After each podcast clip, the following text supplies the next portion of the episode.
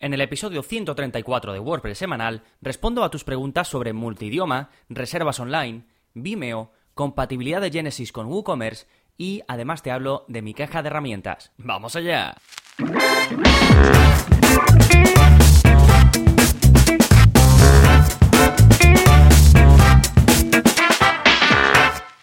Hola, hola, soy Gonzalo de Gonzalo Navarro.es y bienvenidos a WordPress Semanal, el podcast en el que aprendes WordPress de principio a fin, porque ya lo sabes, no hay mayor satisfacción ni mejor inversión que la de crear y gestionar tu propia web con WordPress. Y hoy te voy a hablar o voy a responder a esas dudas que os van surgiendo mientras estáis precisamente creando vuestra web con WordPress o gestionándola en el día a día. Ya sabéis que como parte de mm, los beneficios que obtienes cuando estás suscrito a mi plataforma, pues es el soporte personalizado conmigo. Así que he rescatado para este episodio alguna de las muchas preguntas eh, que habéis hecho en esto que ya se está convirtiendo en algo fijo porque estoy em, publicando una vez al mes un episodio de preguntas y respuestas. Entonces tengo respuestas hoy a preguntas muy variadas, pero antes vamos a ver las novedades que hay en mi web, qué está pasando en gonzalonavarro.es esta semana, pues como cada semana, todos los martes ya sabéis que publico un vídeo de la zona código, este es el vídeo 85 y la zona código es ese lugar donde os enseño a modificar pues aspectos de vuestra web, tanto de funcionamiento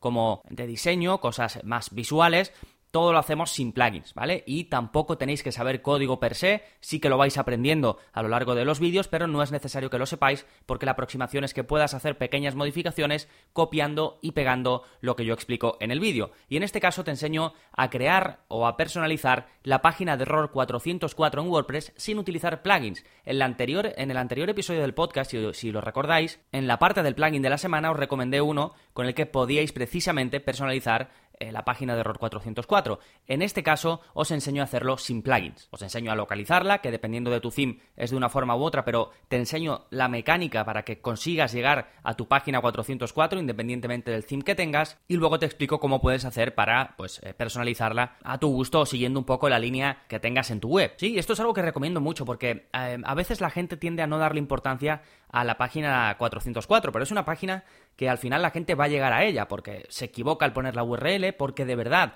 hay una página que no existe, porque bueno, no lo he dicho, pero em, el error 404 o la página de error 404 se muestra cuando un visitante intenta acceder a una página de tu web que no existe, ya sea porque nunca ha existido o porque antes existía pero ya no. ¿Vale? Entonces es un código, el código 404, que se manda y que indica eso, que la página no existe. Entonces aquí pueden pasar dos cosas, que la persona se vaya directamente, porque diga, uh, aquí no hay nada para mí, me voy o que si tú le ofreces lo, algo adecuado o un camino que seguir, pues siga navegando y vaya a otra eh, página de tu web o busque, utilice el buscador eh, para buscar o haga alguna acción, pero que se quede en tu web. Sí, por eso está bien, está interesante que tengas la posibilidad de editarla. En fin, que tienes este vídeo eh, disponible en la, en la zona código. Si vas a gonzalonavarro.es barra códigos, tienes todos los vídeos de la zona código disponibles. Si te quieres apuntar porque aún no eres suscriptor, gonzalonavarro.es barra cursos y ahí tienes toda la información. Más novedades este mes estamos con el curso de creación de intranets en WordPress. Es un curso que es muy completo, vemos desde la planificación de la estructura de los contenidos que corresponderían a una intranet hasta los pasos técnicos para hacerla realidad. Y el enfoque que, que he utilizado para este curso es crear una intranet fácil de usar, de mantener y con posibilidades infinitas. Te vas a dar cuenta que la aproximación que sigo es no depender de un plugin enorme con muchas funcionalidades para una intranet, sino ir añadiendo solo las cositas que vamos necesitando. ¿Vale? Esto te va a facilitar muchísimo todo, em, la usabilidad, el mantenimiento y luego si necesitas más cosas las vas añadiendo tal y como vemos en el curso. Así que si te ves en esta necesidad, si eres una empresa, una organización o incluso un grupo de trabajo, que también lo recomiendo mucho para pequeños grupos de trabajo, pues este curso estoy seguro de que te puede venir muy bien. Por supuesto, este y el resto de cursos en gonzalonavarro.es barra cursos. Sí, eso en cuanto a las novedades. Vamos ahora con el plugin de la semana que te va a permitir asegurarte de que los emails que envía WordPress de forma automática lleguen a su destino. Esto es algo que ocurre, que me llega además al soporte, y es que la gente se da cuenta de que sus emails no están llegando o que van a la carpeta de spam. Eh, me refiero a los emails que manda WordPress, ¿eh? por ejemplo, cuando alguien pide eh, cambiar la contraseña, cuando estás utilizando, por ejemplo, un plugin de venta, un plugin de e-commerce y tienes que enviar recibos a los usuarios o tienes que enviar eh, ciertos emails, pues hay veces que, por lo que sea, que básicamente es por la forma en la que WordPress envía esos emails, también puede tener que ver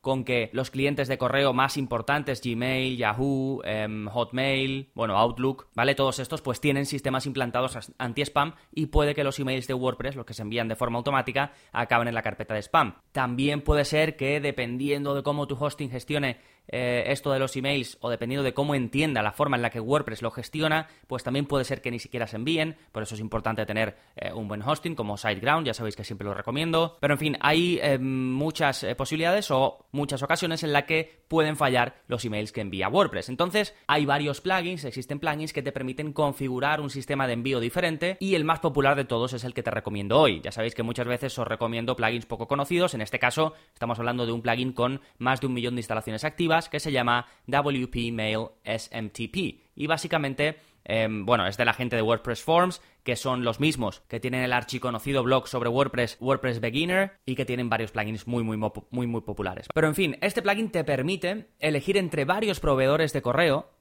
y eh, puedes elegir uno que tú ya tengas, que tengas por ejemplo el de tu hosting, siempre y cuando trabaje con SMTP, que es la tecnología que se utiliza para el envío, pues lo puedes configurar sin problemas. Pero si no, te viene con cuatro o cinco opciones, entre ellas Gmail, y luego otra serie de proveedores bastante conocidos, como SendMail o SendGrid, no recuerdo ahora, ahora mismo cuál era de los dos, eh, Mailgun, creo que era otro. Sí, lo tengo aquí. Mailgun, SendGrid, Gmail y luego poner tú el que tú quieras, ¿vale? Y por ejemplo, eh, bueno, Gmail ya sabéis que es gratuito, pero Mailgun y SendGrid lo que tienen es que te permiten enviar a esta X correo, por ejemplo, los 10.000 primeros de forma gratuita, que generalmente suele ser más que suficiente, ¿vale? Porque esto es mensual, te permite pues 10.000 al mes y funcionan fantásticamente. Ahí te explican pues cómo darte de alta y cómo configurarlo y demás, ¿vale? Está muy bien, ya digo, es un plugin que está en, eh, activo en más de un millón de instalaciones de WordPress. Así que si te ves en esta situación, este es el plugin que puedes utilizar. Bien, dejamos el plugin de la semana, nos vamos con el tema central del programa, que no es más que responder a vuestras preguntas. Y te voy a hablar, como decía, de multidioma, de reservas, de Vimeo, de Genesis y de mi caja de herramientas. Vamos con la primera pregunta que es de Roberto y tiene que ver con WPML o Multilingual Press.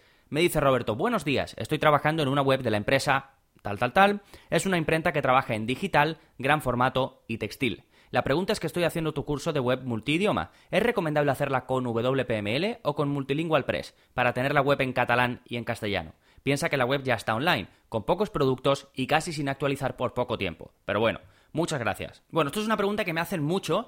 Eh, gracias por la pregunta, Roberto. Pero antes que nada te digo, actualiza la web, por favor, y hazlo de forma segura. Haz una copia de seguridad, tienes mucho contenido sobre cómo hacerlas y después cómo restaurarlas, que es lo importante. Sin, si no se restaura la copia de seguridad, no vale de nada que la tengas. Pero tienes en el curso de WordPress intermedio, pues varias formas de hacer copias de seguridad. Yo siempre las hago con Updraft Plus, si estamos hablando dentro de WordPress. Luego tu servicio de hosting debería de hacerlas también. Por ejemplo, SiteGround hace muy buenas copias de seguridad y es muy fácil volver a versiones anteriores. Esto para mí es clave, aunque siempre me gusta también, eh, por otro lado, hacerlo también con WordPress o hacerlo con algún sistema este externo también. ¿Vale? Así que eso lo primero, actualiza la web, bueno, haz una copia de seguridad, porque si llevas mucho sin actualizar, puede que haya algún problemilla, actualiza todo, si hay problemas vuelves atrás y vas actualizando hasta que no tengas problemas, ¿sí? Y una vez te hayas quitado eso de en medio, entonces ya sí, empieza a hacer la implementación de un segundo idioma, pero no te metas en más cosas hasta que, tenga tu, hasta que tengas tu web al día, ¿vale? Ya sé que existe ese concepto de qué pereza actualizar o de qué Em, o de qué miedo actualizar, ahora que llevo tanto sin actualizar, eso tenéis que quitároslo de la cabeza. Teniéndolo teniendo las copias de seguridad, no hay problema, ¿vale? Y además es que a la larga va a ser mucho peor. Así que, además, actualizar es rapidísimo. Al final,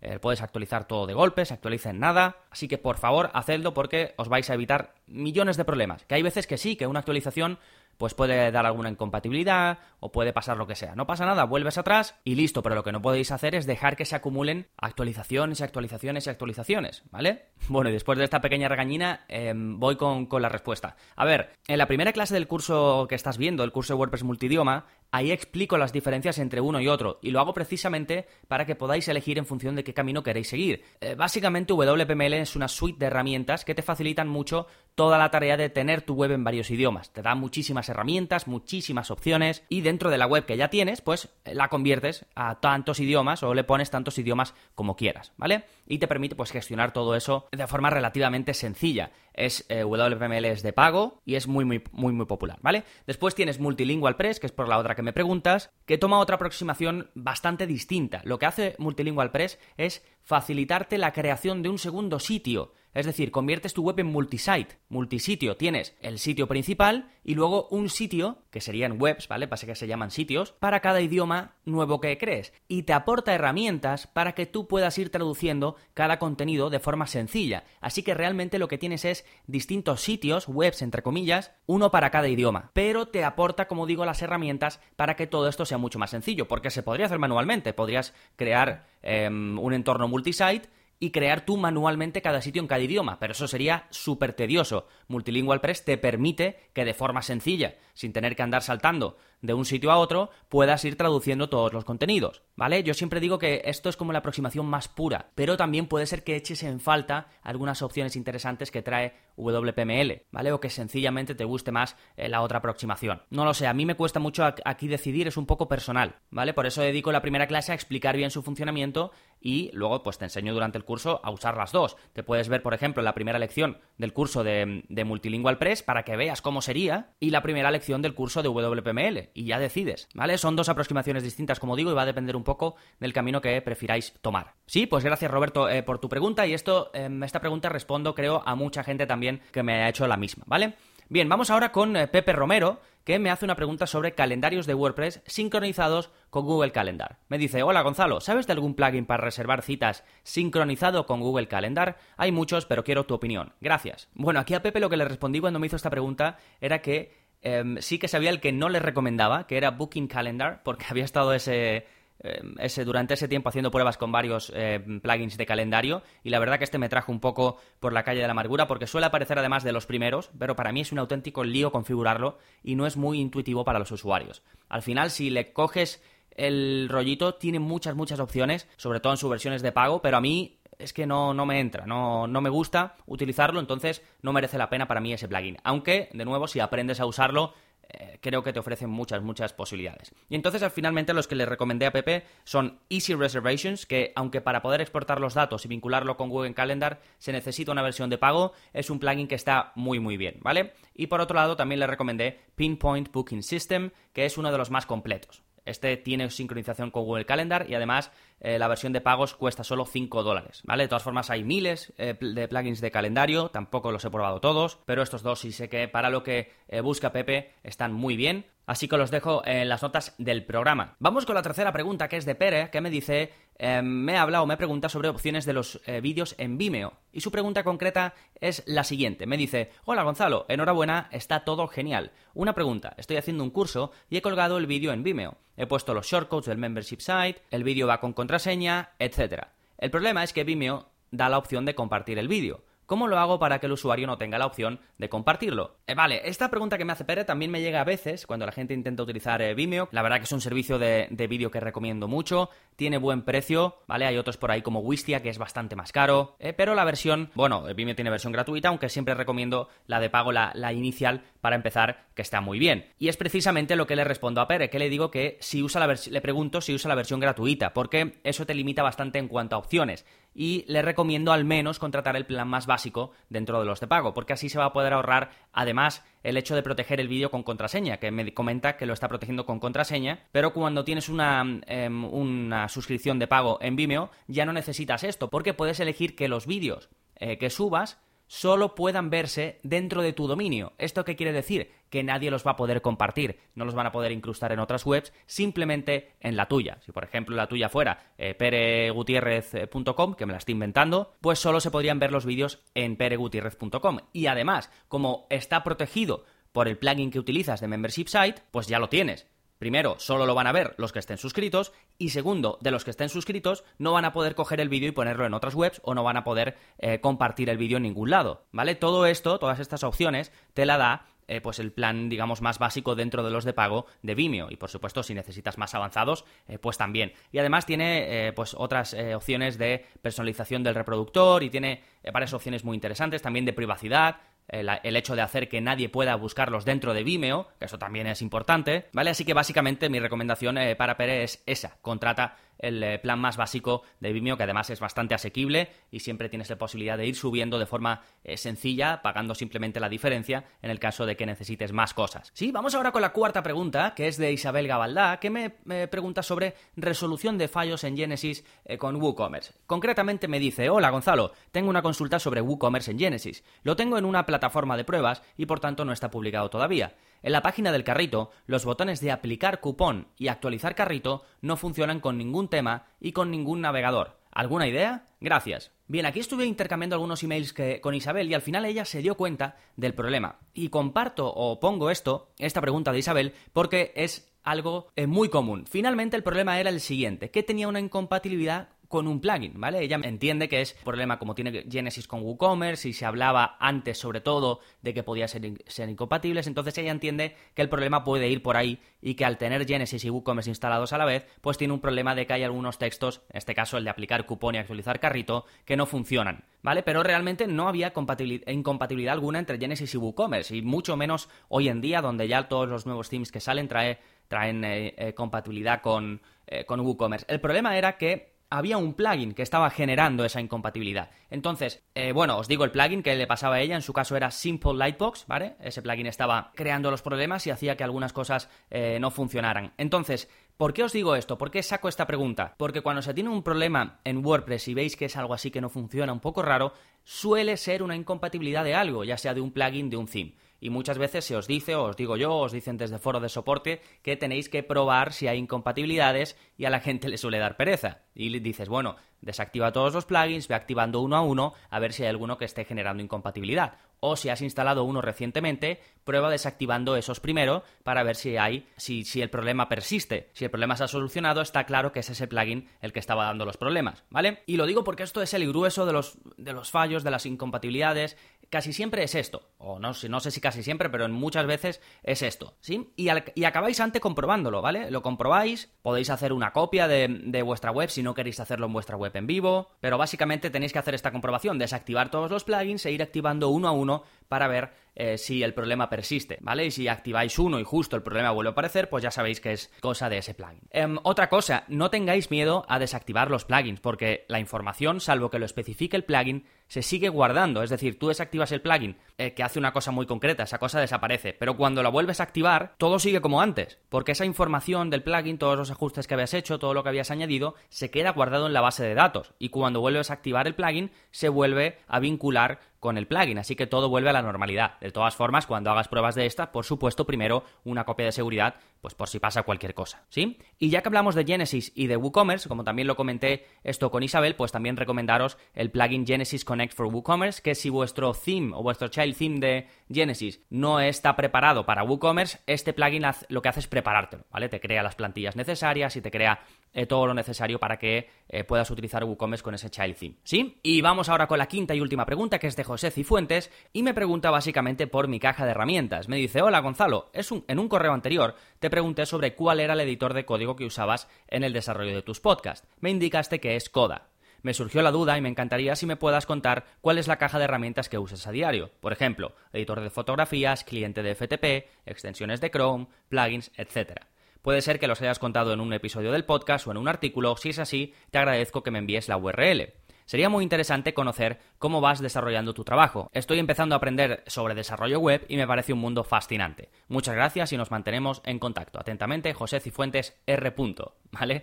Pues eh, fantástico, sí, sin problema, José. Gracias por la pregunta. Y sí que lo he ido comentando en varios episodios. Hay uno en el que explico cómo tengo montado mi negocio online y ahí hablo de las herramientas que uso. Eh, pero a modo de resumen te comento. Eh, de editor de fotografías uso Pixelmator, principalmente. Uso más, pero Pixelmator es muy parecido a Photoshop más sencillo de utilizar, quizás con menos opciones para Mac, pero que a mí me gusta mucho, es muy rápido y, me viene muy bien. De cliente de FTP uso Coda, que es, eh, me vale tanto para FTP como para editor de, código, editor de texto. Em, he, probado otros, porque sé que hay muchos que están muy bien, pero es que al final este es tan cómodo el tener el FTP y el editor de código juntos que no me acostumbro a utilizar otros porque para mí es lo más cómodo del mundo. Y luego en cuanto a extensiones de Chrome, tengo un episodio también dedicado a ello, que también lo dejo en las notas del programa, pero básicamente así un poco mm, las que más uso son Colorsila para coger eh, los colores que me van gustando y que se me queden guardados, Wattfont para saber qué fuente se está utilizando en cada momento. Yo puedo estar visitando webs y si veo una fuente que me gusta mucho, pues utilizo Wattfont y ya sé qué fuente es, ¿vale? Es, es una pasada. Stylebot, por supuesto, os dejo también em, cómo usar Stylebot, que es un, una extensión de Chrome que te permite editar CSS de forma visual y de forma sencilla. Lo vemos también en un vídeo de la zona código, es uno de los vídeos más populares, sé que os encanta. He utilizado Buffer también para pues ir publicando en Twitter y en Facebook eh, cosas. No lo utilizo demasiado, la verdad que en redes sociales eh, no estoy muy presente, pero bueno, lo tengo ahí porque de vez en cuando me obligo a, publicar más. Y luego algunas otras herramientas interesantes como Clear Cache, que te permite pues eso, vaciar el caché eh, de forma rápida, lo tengo configurado para que me vacíe la última hora, que ya sabéis que cuando estamos haciendo, que ya sabéis que cuando estamos haciendo cambios en las webs, es muy común que tengas que vaciar la caché del navegador para que se vean los cambios, porque los navegadores ya sabéis que te guardan em, la última versión para después cargar más rápido, ¿vale? Si yo llego a una web, la primera vez me va a cargar más lento, pero las eh, siguientes me cargan más rápido, porque el navegador va guardando cachitos de esa web para mostrártelos mucho más rápido, ¿sí? Entonces, por eso, como guarda esos cachitos, muchas veces tú haces cambios en algunas cosas que el navegador tiene guardada y te muestra versiones antiguas. Sin embargo, si le das a, las herramientas de tu navegador, le das a vaciar el caché y ya ves eh, la versión más nueva. Pues esto lo tengo con una extensión de Chrome que le das simplemente un clic y ya te lo hace. Hay muchas, ¿eh? Esta se llama Clear Cache, pero hay muchas.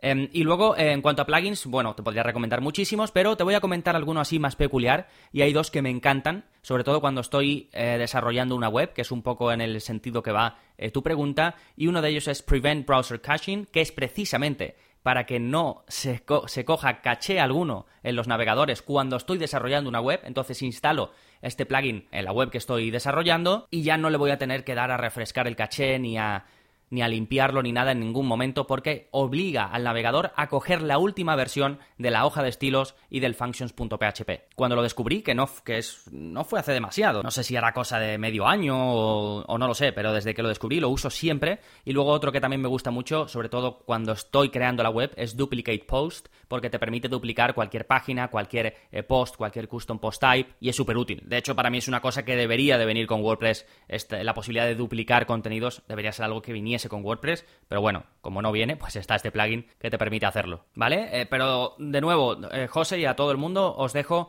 el enlace donde explico cómo tengo montado mi membership site, también el vídeo de la zona código donde os explico cómo utilizar Stylebot, también el episodio del podcast donde os hablo de extensiones de Chrome para WordPress, ahí comento varias de las que he comentado aquí, más otras, y el resto de enlaces, ¿vale? Ya sabéis que en los episodios de preguntas y respuestas pues dejo varios enlaces, así que os recomiendo que vayáis a este episodio, que es el 134, y en la parte de enlaces lo tenéis todo. Y con esto quedan resueltas vuestras dudas sobre temas varios de noviembre. Recordad que para soporte personalizado conmigo podéis apuntaros al área para suscriptores y os responderé pues de forma personalizada a todas las preguntas que tengáis en la gestión y en la creación de vuestra web con WordPress. Sí, además de soporte conmigo, ya sabéis que tenéis acceso a todos los cursos. Tengo un nuevo curso eh, cada mes. Este mes estamos con el curso de creación de intranets en WordPress, pero tenéis otros 30 cursos ya publicados, 85 vídeos de la zona código que también cada semana publico un vídeo nuevo para enseñaros a personalizar vuestra web sin utilizar plugins. En fin, muchísimo contenido y encima podéis probarlo durante 15 días sin compromiso,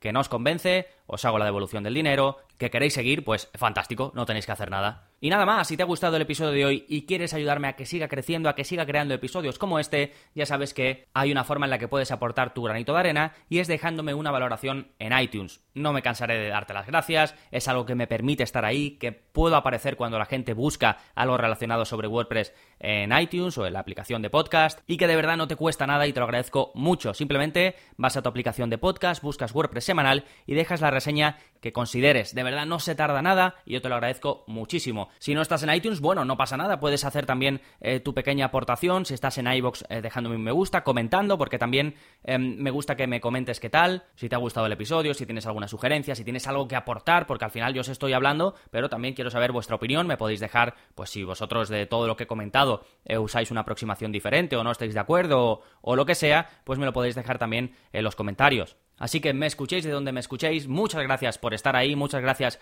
por la acción eh, que toméis. Nada más por este episodio, nos seguimos escuchando. Adiós.